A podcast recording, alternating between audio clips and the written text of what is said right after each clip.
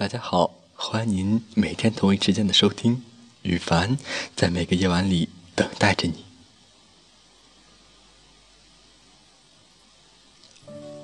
七岁的那一年，抓住那只蝉，以为能抓住那个夏天。坐在院子里的台阶上，抬头看天空，以为云层的上头有着一座很大的城堡。那个时候的梦想，就是坐着热气球，能够到很高的地方，能够环游世界。那个时候，你还不知道伦敦、悉尼、纽约这些城市，你只知道在你的家乡外面有着一个很大很大的世界。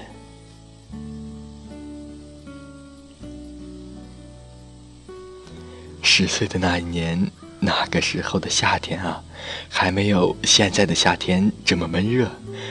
那个时候的空调也没有现在这么的普及。你跟爸妈坐在门前啃着西瓜，跟门前经过的熟人打招呼。那个时候好奇大人的世界到底是个怎样的世界。那个时候觉得做警察会很威风，所以那个时候的梦想。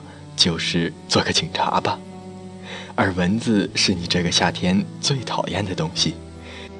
爸妈说蚊子只喜欢叮小孩，所以你想要快快长大。对了，爸妈还常说啊，你是个从垃圾堆旁捡来的孩子。你为了这件事心里偷偷的郁闷了好几天呢。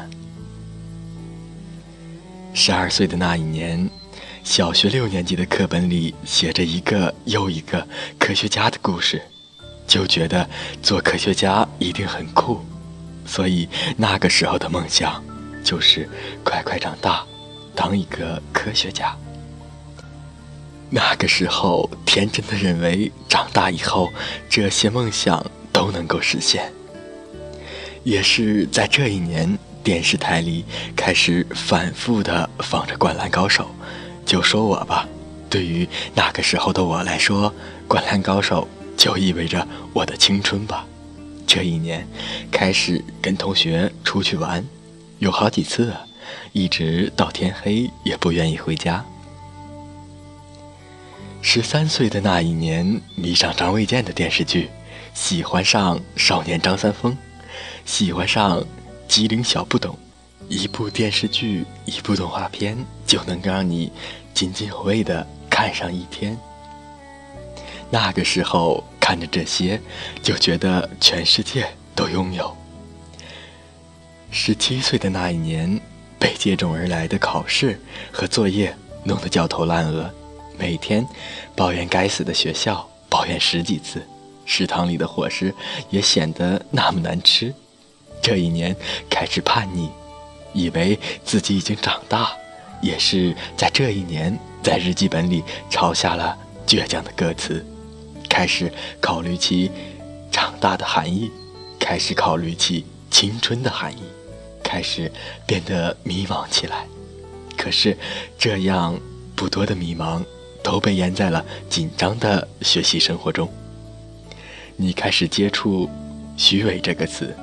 你突然发现生活中有着这样的那样的虚伪的人，你突然觉得自己也变得有些虚伪，你明白了，这就叫长大。你遇到了喜欢的那个他，上课的时候坐在角落里偷偷的看着他用功读书的样子，下课的时候坐在座位上幻想将来在一起的情形。晚上回家也总是找着这样那样的借口，总想尽办法跟他发短信，发给他短信。如果五分钟没有收到回信，你就会焦躁不安，辗转反侧。在操场上第一次牵手，在公园里第一次拥抱，在巷子里第一次亲吻，你都记得很清楚。你发现你依赖上眼前的这个女孩了。你对自己说，他就是你的整个青春。他对你说，就算全世界要你们分开，你们也不会分手。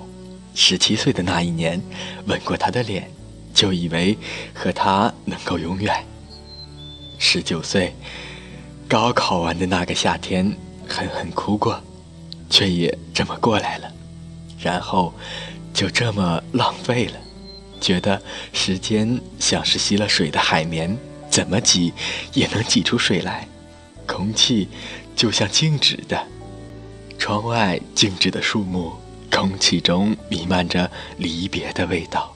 脑袋里总有一些疯狂的念头，就像是高考完的那天，对自己说要做很多以前没有做过的事情，去以前没有去过的地方，可是到最后也没有去那个地方，然后慢慢的，这个念头也就这么消失了。就算后来也还是想要去的那个地方，却好像再没有。那个经历，那个时间，那个冲动，去做那件事了。感谢大家今天的收听，今天羽凡就录到这里。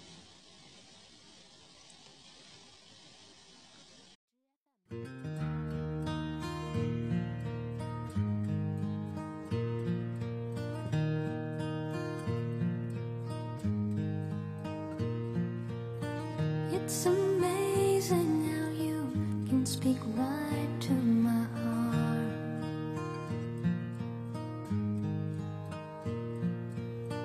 Without saying a word, you can light up the dark.